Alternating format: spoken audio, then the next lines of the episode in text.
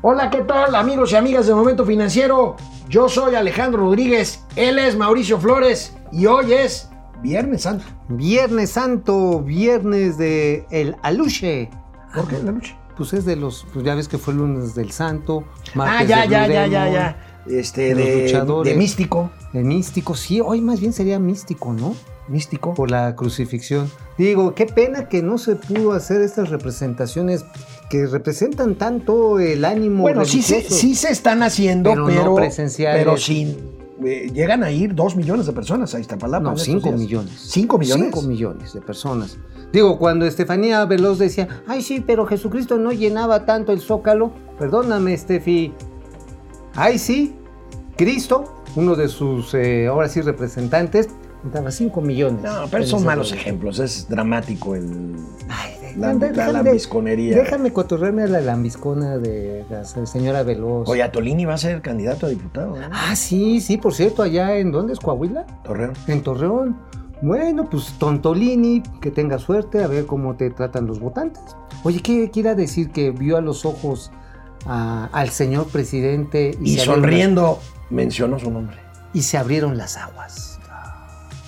Oye, hay mar en, en Coahuila, ¿verdad? Aymar, Aymar. Ah, y sí, Gatel cerró las playas de, de Coahuila Y de Chihuahua, y de Chihuahua y de. las de Nuevo León. Esas son buenísimas. Sí, las, sí, las de qué- Nuevo qué, León. pena, están- ¿eh? Sí, que las de Querétaro. Las de Hidalgo. Híjoles, oye, pero también las de Guanajuato, que están Sí, bien sí, sí, no, padres. pero Gatel siempre está muy al pendiente de nuestra salud. También cerró la de San Luis Potosí. Qué mala onda. Yo de aquí, Acapulco en la azotea con mi austeridad republicana y la flaca ya me está esperando con bikini. Ay, arras. Empezamos Momento Financiero.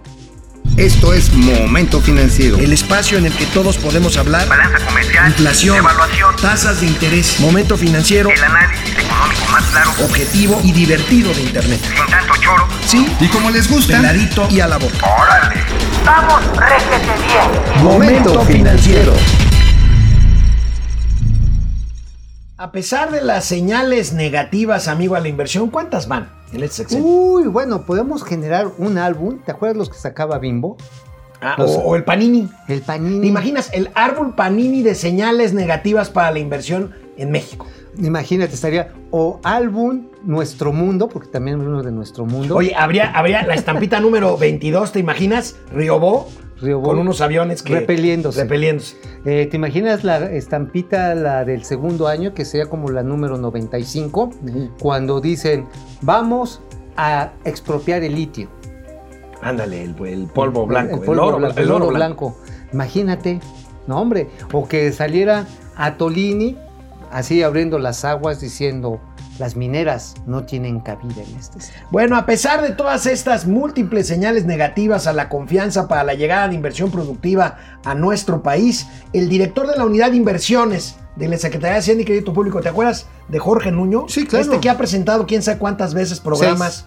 Seis, veces ha Seis presentado programas. proyectos de inversión. Insiste en que se pueden incrementar proyectos bajo el esquema APP. A ver. Ojo, las apps, aquí las APP no son Las las, de su teléfono celular, Ah, las ok. aplicaciones son asociaciones público-privadas. ¿Por qué no recuerdas antes de ver las- la, la información dura, los datos duros, amigo, qué es una APP, una asociación pública-privada? Es básicamente un acuerdo bajo el cual el, el constructor permisionario o desarrollador de una obra de infraestructura hace un crédito a largo plazo al gobierno porque él asume el riesgo constructivo, desarrolla la obra y va cobrando el servicio, por ejemplo, una carretera, un puente, o va cobrando sobre un aeropuerto, X construcciones. Ahora, el gobierno está comprometido a generar los derechos de vía, en el caso de una carretera, los permisos, por ejemplo, que se requieren para una vía del tren, o en su caso, aportar una lana para el servicio, como el caso de las cárceles, de los penales. Se trata de un financiamiento de largo plazo que a final de cuentas debe de quedar registrado, y esta es la parte presupuestal importante, debe de quedar registrado año con año una vez que se aprueba y ya no hay manera de que en una discusión de diputados, en un siguiente gobierno, te le echen para atrás. Bueno, pues ahí está, prevé Hacienda, como podemos ver en esta nota del periódico Reforma. Aquí tenemos la nota, amigo. Aquí tenemos la nota y vemos todos los proyectos. Vemos, por ejemplo, la red pública completa, co- compartida, perdón, de telecomunicaciones que vale 154 millones, A ver, 154 mil millones de pesos a 20 años. Oye, están presumiendo algo que dejó Enrique Peña bebé. Este, a ver, Sí. vamos viéndola punto A por ver, punto. ahí. dejó Enrique Peña Mantengamos bebé, el cuadrito ahí un Por ratito, favor, porque por primero favor. la acabo de decir y Mauricio ya se atacó de la risa. Sí, la no, segunda, autopista Monterrey Nuevo Laredo, 3 mil millones de pesos a 30 años. También quedó con el maldito periodo neoliberal cuando Enrique, este Enrique Peña bebé y este Esparza. Don, Este, que en paz descanse. Que en paz descanse, era el secretario de Comunicaciones. Luis Esparza. Luis Esparza. Hospital Regional Sur de la zona de la Ciudad de México en Tláhuac, 2.600 millones de pesos a 25 años. Ese también, ay, qué curioso, también es del periodo neoliberal. Quedó pendiente algunas cosas, ¿eh? Creo que lo traía Ah, bueno, seguramente quedan pendientes de todos, pero Sí. no son eh, proyectos que se iniciaron en este A ver, gobierno. A ver, ¿cuál otro? Este, conservación, carretera Coatzacoalcos Villahermosa, 2.246 millones de pesos a 10 años. Es el MRO que se hace regularmente cada. ¿Sabes quién lo traía? Lo traía Prodemex. Prodemex. Prodemex, sí.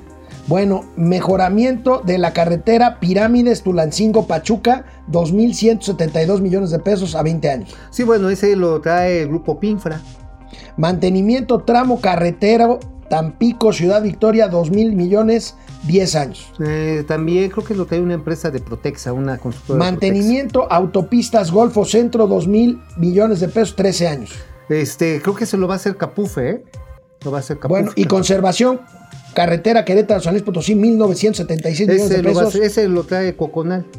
Hay un hospital general en Tapachula y mantenimiento de la carretera eh, Mata- Matehuala, Jal- eh, Saltillo, 1.800 y 1.700 Esa millones. también la la Son trae el Grupo refritos, México. La trae a Grupo México. y, Son este, refritos, Coconal. ¿no? Pues sí, mira, lo único nuevo sería que Capufe se está haciendo carga, cargo de los MROs, de los mantenimientos, reparación y operación de carreteras de todo el Golfo de México y parte del sureste. Ahora, nadie sabe con qué lana, ¿eh? Ahí la señora Julita. Ah, caray. No, no sabe nadie con qué lana. Ni pública ni privada. No, no O sea, saben. un app donde no hay ni de uno ni, Ni de, otro. O sea, lo único nuevo, no saben de dónde va a salir la lana. Oye, vamos a asociarnos. Órale, ¿Tú qué, pones? Nada. No, yo pongo mi buena voluntad. Yo y yo tampoco. Tú, pongo. no, tú pon tu, tu patriotismo. Ah, ok, pero lana no. No, de no, los dos. pero ponemos y honestidad. hacemos nuestra bonita app pon- y hacemos, lo ponemos con honestidad con honestidad y este y transparencia. y, y un detente Y un detente. para que no lleguen los, Los, los neoliberales. No, y además luego se lo encargamos al ejército a que lo concluya para que vencer a las tentaciones privatizadoras. Oye, amigo, nos van a acusar en Viernes Santo de, De invocar- del desastre. Oye, de estar invocando al traidores a la, diablo, patra- de estar a la patria. De estar invocando al diablo de las APPs. Oye, ¿sabes dónde iba a haber un montón de APPs si no hay ninguno? ¿Dónde? Para llegar a Santa Fantasía, a la terminal Y- avionera. ah, para los este Los eh, circuitos de acceso, sí, no hay uno. ¿Uno no hay. solo? No hay uno. No, no hay uno. No más, no hay. No ha empezado. También en Viernes Santo, Canal 76 es Vive TV. Canal 168, Mundo Ejecutivo TV. Viernes Santo, Momento Financiero, Economía, Negocio y Finanzas para que todo el mundo Hasta Judas. les entienda. Oye, amigo, ahorita que hablabas de las APPs, eh, la primera y la más voluminosa en recursos, la red compartida, La red compartida de es telecomunicaciones. producto del maldito neoliberalismo. de la reforma de telecomunicaciones. Del perro maldito asqueroso neoliberalismo. ¿Por qué? Porque cuando se quitó la televisión analógica y se hizo digital, quedó libre la banda de 700 MHz. Entonces la banda de 700 MHz fue concesionada por el Estado mexicano a un consorcio de empresas configuradas en el consorcio Altan, en el que participa Banco, de Me- Banco Mundial y también en Bank of China. ¿eh? Del Banco of China. Ajá, sí. Y le mete JP Morgan, y le mete precisamente una empresa española, española que se llama Altam, le entran algunos operadores mexicanos. ¿Y sabes ahorita qué avance ya llevan de despliegue de red? 75%.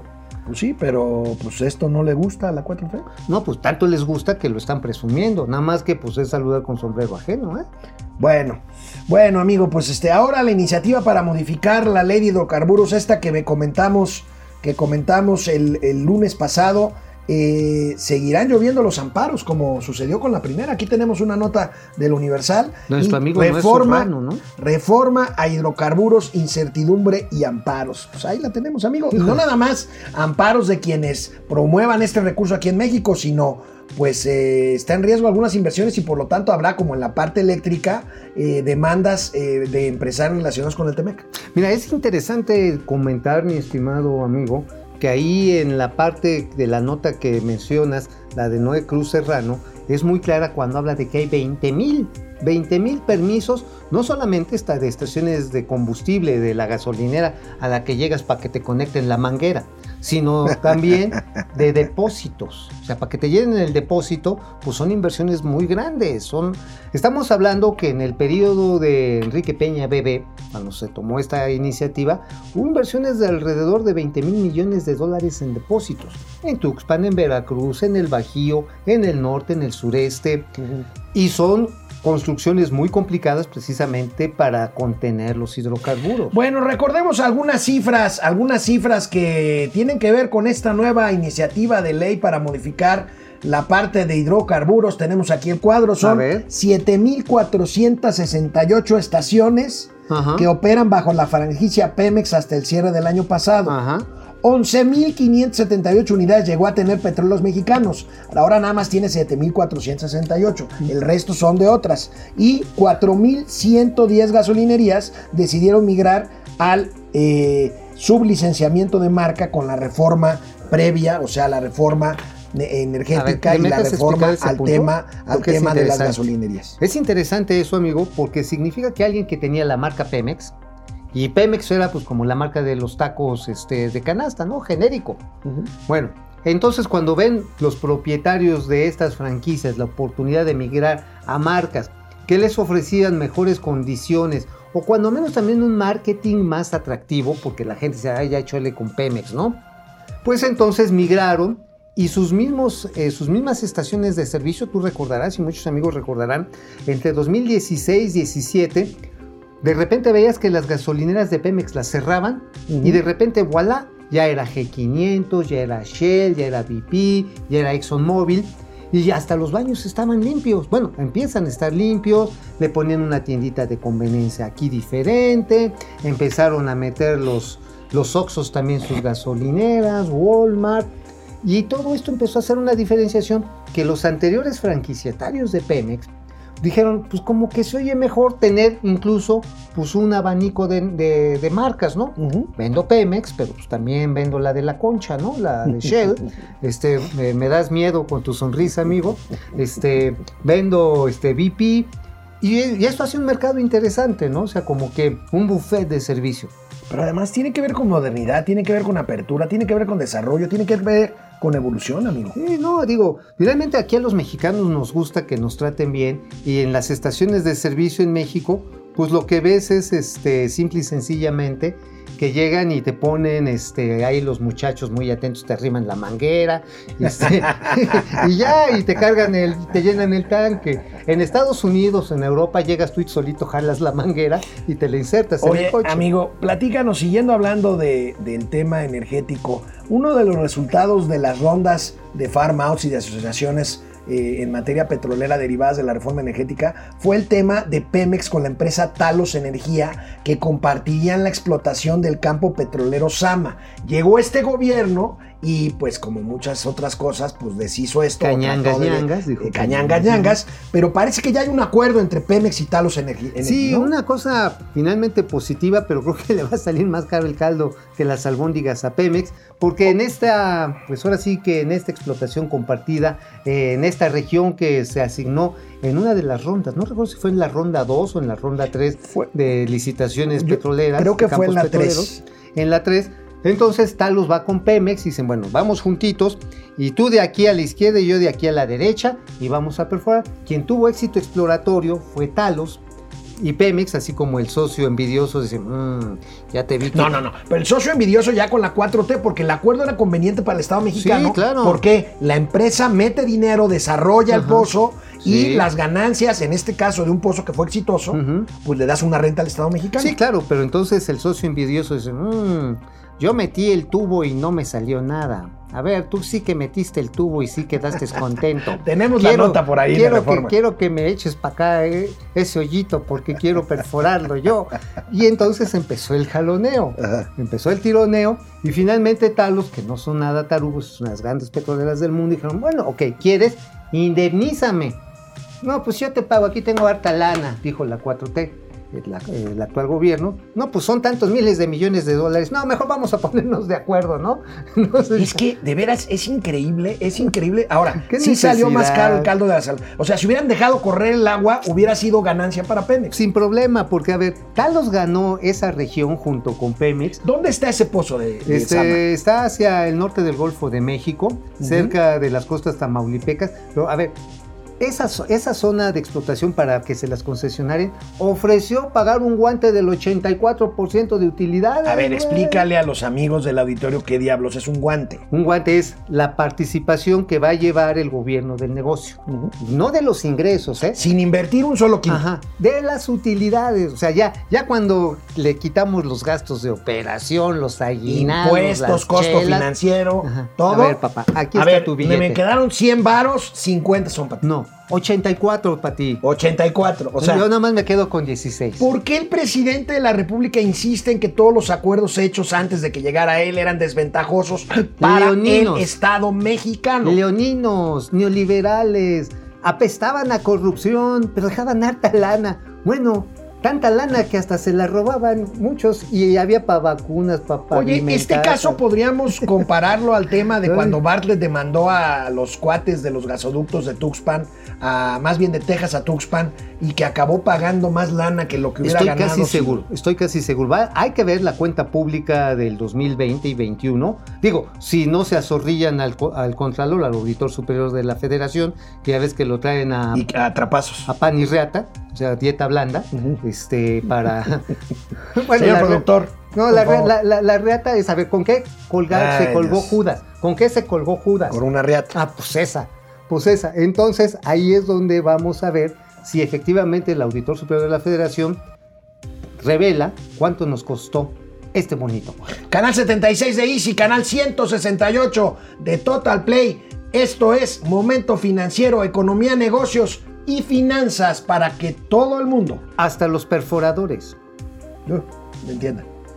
Amigo, mucho se ha hablado de la legalización de la marihuana en México. Así es. Esta es toda una economía, amigo. Platícanos un poquito lo que esto ha representado, por ejemplo, en estados como Colorado, en Estados Unidos, en donde ya hay California. una, en California, en donde ya hay una cadena productiva formal que declara impuestos, que graba al fisco norteamericano, que crea empleos. Bueno, la oleada de la marihuana. La oleada green, pónganse la verde. Fíjate que es bien interesante. En Estados Unidos eh, ya hay algunos estudios que hablan que estaría aportando alrededor del 0.5% del PIB. 0.5% del PIB estadounidense. O estadounidense. sea, estamos hablando, pues esto nada más multiplica en barbaridad. términos de la economía mexicana, Es multiplícala una por barbaridad. 20, 10% del Es PIB una mexicano. barbaridad. O sea, es una cantidad impresionante, porque no solamente es el uso recreativo, que es muy popular allá, pero también hay otras aplicaciones, desde las industriales, por ejemplo el cáñamo. Amigo, el cáñamo está sirviendo para toda la nueva generación de revestimientos interiores de llantas que llevan algodón, pues el hilo de cáñamo pues es una especie de algodón, bueno, es una fibra natural, o por ejemplo sirve para las vestiduras de los autos, más aparte las terapéuticas, ¿eh? Más apa- apla- la- las terapéuticas, por ejemplo, si las cremas estas así que te pones ahí por, la- Yo, yo por no- allá, yo no uso crema. ¿no? Así tú, así como va. Oh, qué la canción. Sí, ver, bueno, pues, si así eres de machote, pues vas, no Vázquez. Pero sí, digo, los ungüentos para los huesitos, amigo, las frotaditas. La sobada. La sobada. Las gotitas y las gototas A ver, también. a ver. Ajá, bastantes. Esas, esas sí te echas a dormir, ¿eh? Bueno, pero vamos a ver en México qué significa esto de la regulación del cannabis en términos económicos. Ahí tenemos, amigo, el potencial de la cannabis legal como generador de empleos es enorme. Por el uso lúdico ya hay un gran mercado. 30 mil empleos que hasta ahora son clandestinos serán oficiales. Serán oficiales. serán con la ley. oficiales con la ley canábica. Y Este, también estamos hablando de que esto a su vez puede generar una derrama económica muy relevante. Estamos hablando de varios miles de millones de pesos que tienen que ver precisamente con el pago de impuestos, que tienen que ver también con lo que está relacionado con la compra de insumos y bueno, nada más ni nada menos. Ajá. 5 gramos de cannabis hoy se permiten de posesión de usuario.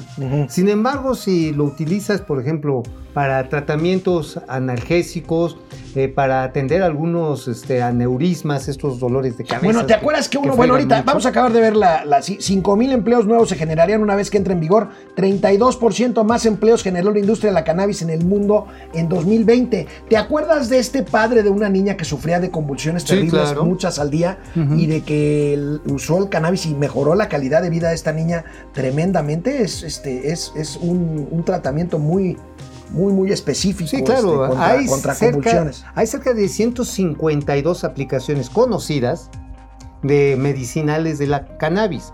O sea, tiene una aplicación y apenas estamos en los linderos de toda una industria farmacéutica. Es más, para uso veterinario ya se está recomendando. En el caso de algunos animales de compañía, como tú comprenderás, los perritos, los gatitos, que de- no, es que sí saben qué, ¿sabes qué? Sufren, sufren este Dame. trauma de abandono. Güey, o sea, tú te sales de tu casa a trabajar y el perrito empieza, ay, ay, ¿dónde estás? ¿Dónde estás?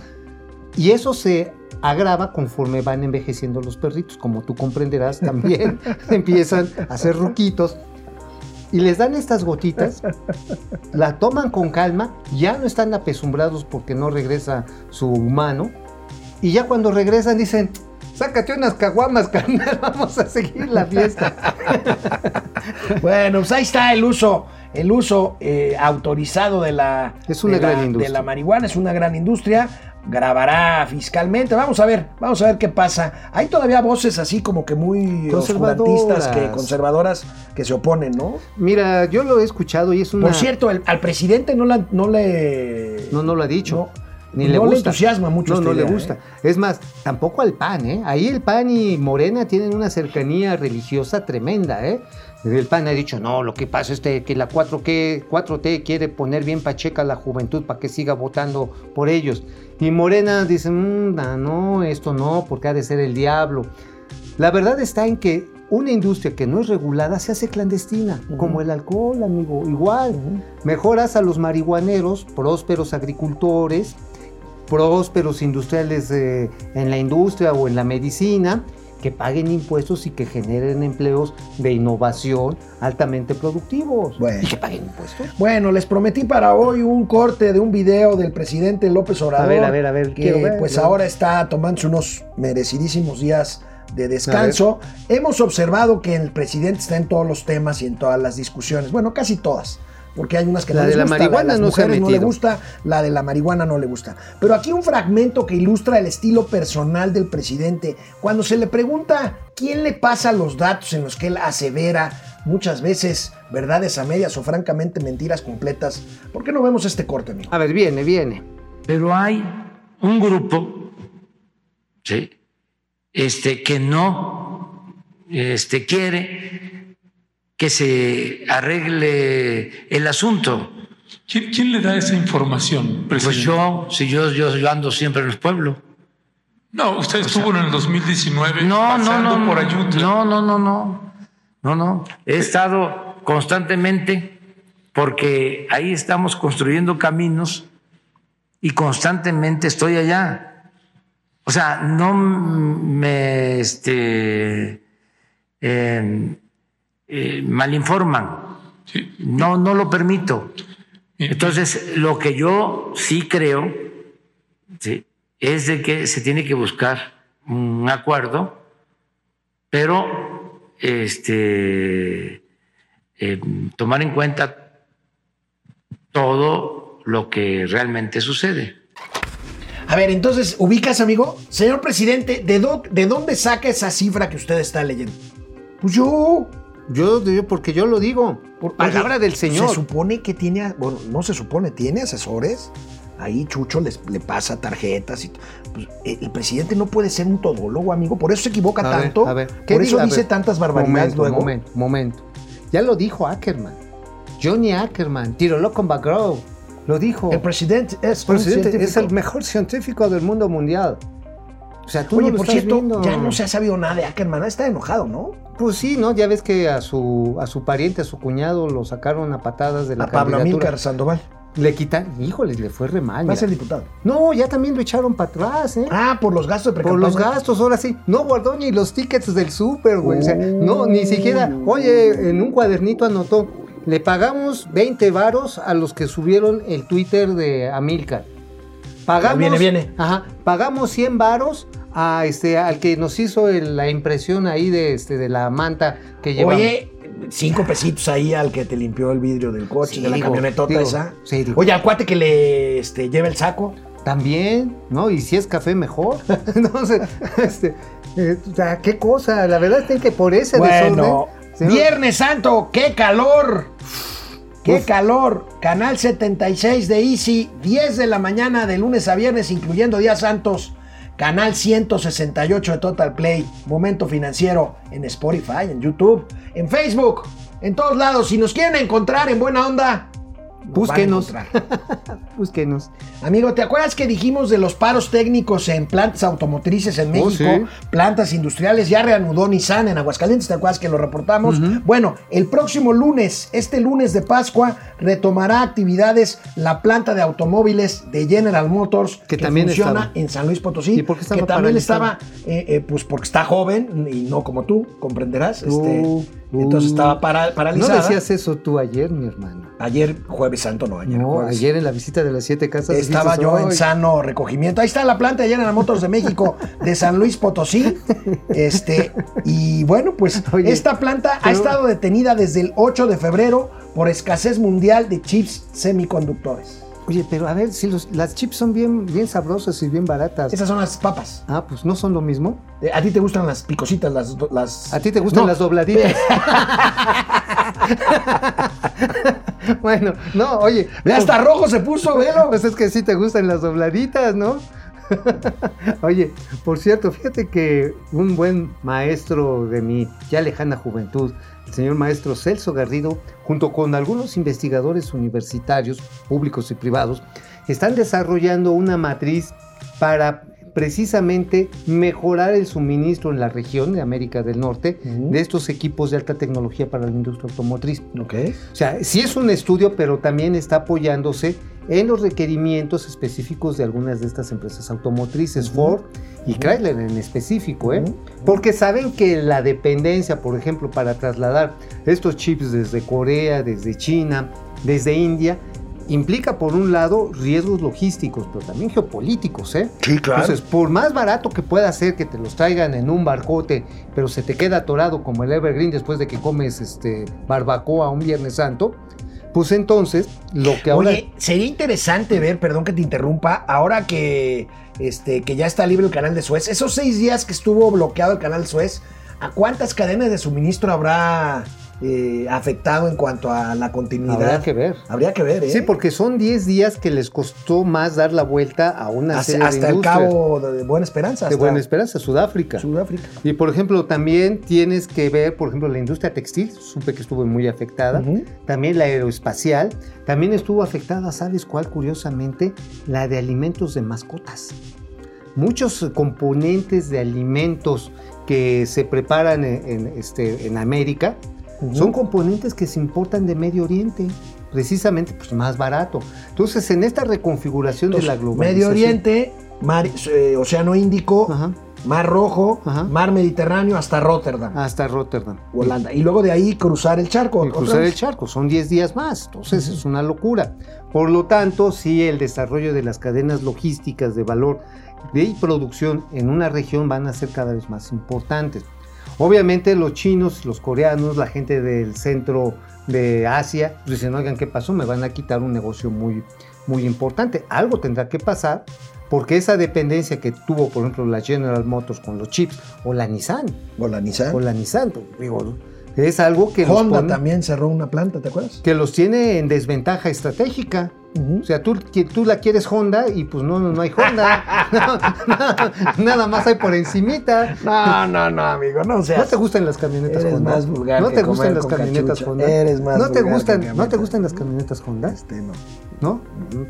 Bueno, hablando de industria automotriz, pese a la recuperación de Estados Unidos, México mantendrá un comportamiento más bien magro en, cuanto a América Ah, Latina por falta de estímulos No. internos.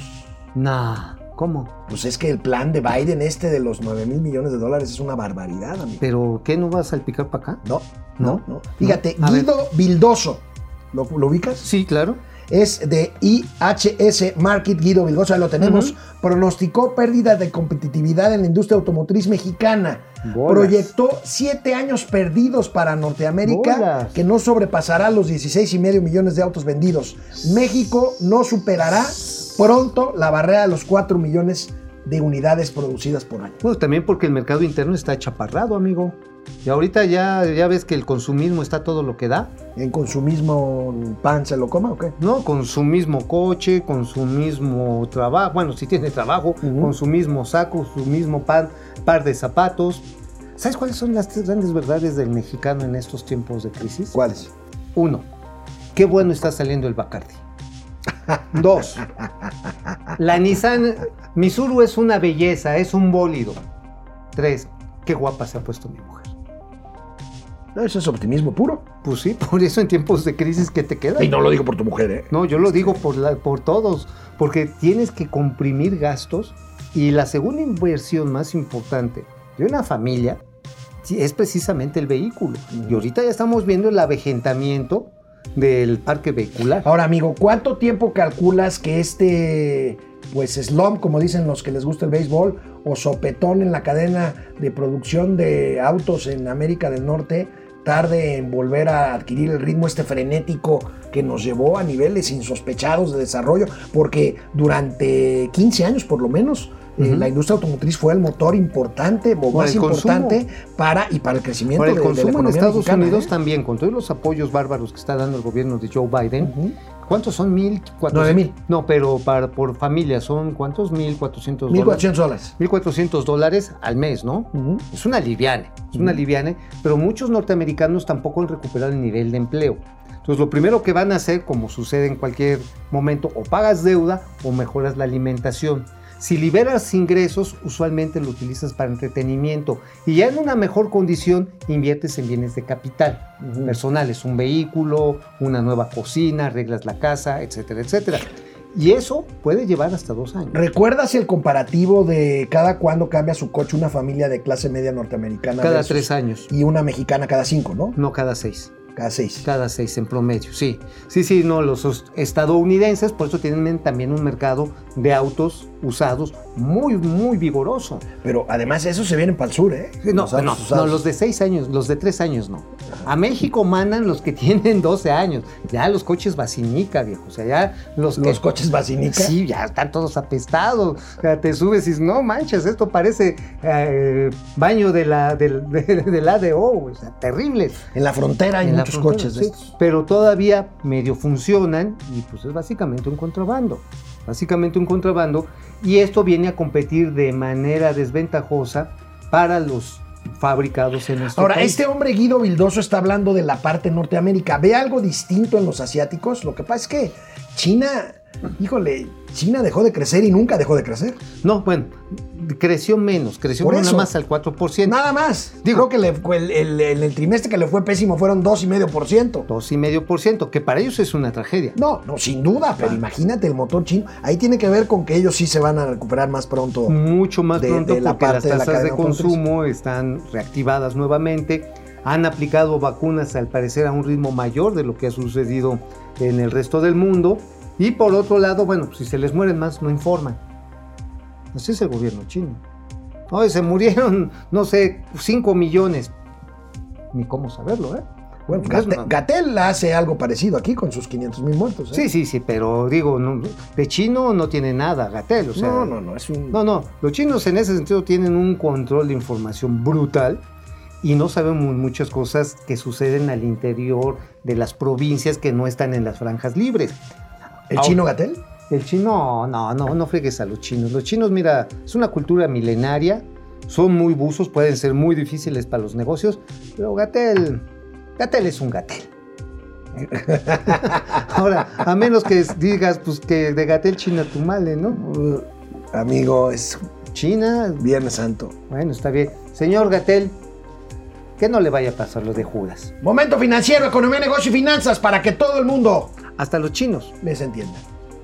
Oye, amigo, ¿cuándo vamos a dejar de dar notas que tengan que ver con el comportamiento económico de cierto sector productivo en el mundo o en México con la pandemia?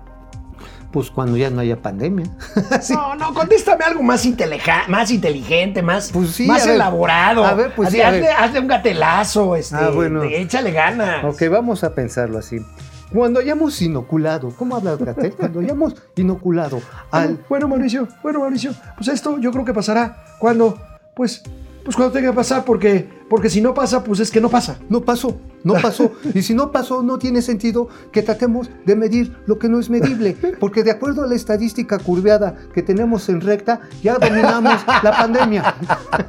Bueno, pues Ya, fíjate ya, ya, le que el confinamiento aceleró el crecimiento de los servicios de eh, televisión por streaming, que se expandieron un 25% según esta compañía que ha cobrado mucha fuerza de medición en la compañía Comscore.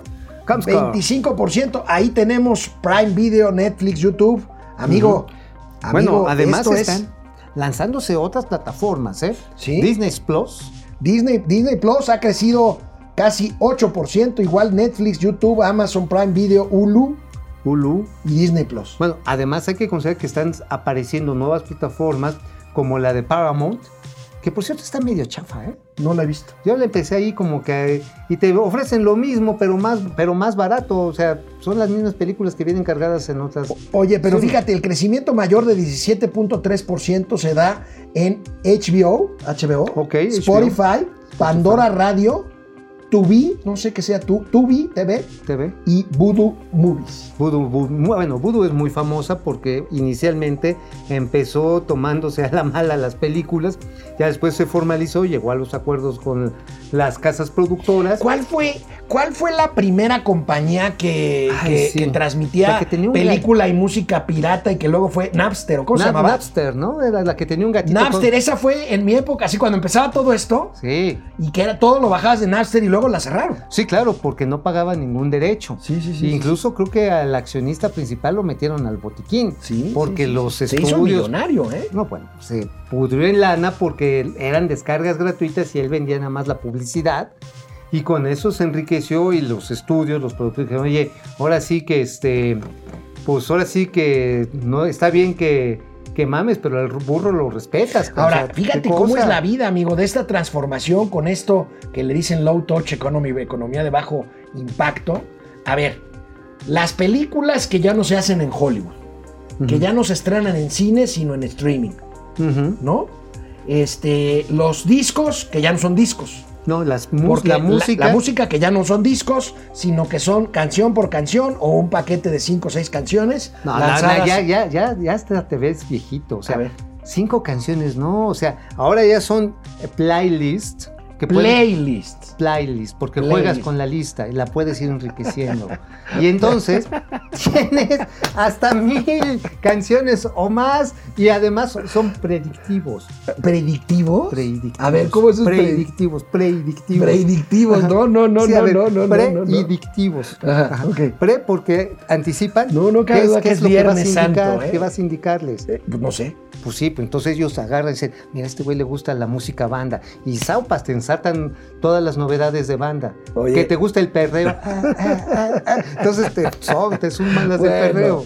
bueno, amigo, pues fíjate que me llamó Pues la sí te gustó atención. la del perreo. Pues, ¿te, te acuerdas de Carlos Serrano, el, el economista en jefe de BBVA? Sí, claro. Bueno, el gobierno, dice BBVA, no debería de dar la pensión universal para adultos mayores en forma generalizada, sino Órale. focalizada. ¿Por qué? Porque esto no va a tener dinero que alcance. O sea, no, se va a poder llenadera. tener una, una eficiencia fiscal, considera el área de estudios económicos de BBVA. Uy, los van a acusar de neoliberales, de estar contra la cuarta transformación y el beneficio de los viejitos. Pero tienen toda la razón. Fíjate, amigo, a partir de julio de este año, según anunció el presidente, la, la pensión para adultos mayores se otorga a partir de los 65 años y ya no a los 68. Esto tendrá un incremento necesariamente del 15% inicial en este monto hasta llegar a duplicar los recursos en 2024. Esto no tiene llenadera si no haces o una reforma fiscal o focalizas los esfuerzos de pensión. Bueno, realmente hay que ver que estos programas son programas electorales. ¿Con qué pudo lanzarse a la campaña electoral del 2006 el entonces jefe Con de- la pensión a los viejitos. Con la pensión a los viejitos. ¿Por Y qué? Que ya te contaba esa anécdota, todavía vivía mi mamá. A todavía ver. vivía mi Ah, mamá. no, no me porque yo soy, yo soy fiel a mis convicciones. Fíjense, 2006, seis, ¿hace cuánto estamos hablando? De 12 años más, amigos. Pues yo estaba hablando- en desacuerdo. Afortunadamente, mi santa madre este, tenía una pensión que De dejó mi 21 papá, años, sus hijos le ayudan. Entonces, cuando yo me enteré que empezó a recibir sus 600 pesos de López Obrador, yo le dije, oye, mamá, déjale eso a las personas que realmente lo necesiten. 15 años. Yo, yo te pago los 600 pesos mensuales. ¿Y qué crees? ¿Qué te dijo? Dobleteo. Bien por tu santa madre. Viejita linda. Ese es el periodo Periodo liberal, güey. liberal, ok. Dobleteó mi No, madre, cabrón. Después me enteré, porque no me dijo, ¿eh? no, bueno. Después me enteré, por ahí uno de mis hermanos me chismeó, oye, ¿le sigue llegando los 600? ¿Tú le sigues depositando 600? Sí. Pues sí, no. Dobleteó pues- mi madre. No, está bien, digo, ahora sí, ¿No? lo caído, caído. Por ya lo dijo lo. Calderón, ya lo dijo Calderón. Sí, sí, haya sí. sido como haya sido. Sí, mi santa madre, que Dios la tenga en su gloria. Bueno, Oye, pero a ver, amigo, nada más este tema que sí es urgente. En la medida en la que quieran hacer una reforma fiscal extractiva como la que está planteando Morena, lo único que va a pasar está en que las unidades productivas y los inversionistas se van a ir o no van a invertir. Y entonces no va a haber recaudación que alcance para fondear esto. A menos que empieces como un señor que se llamaba, este, ¿cómo se llama? No Nicolás Maduro, no el otro, el Chávez. Hugo Chávez, Hugo el Chávez. comandante. Es decir, expropieje, expropieje.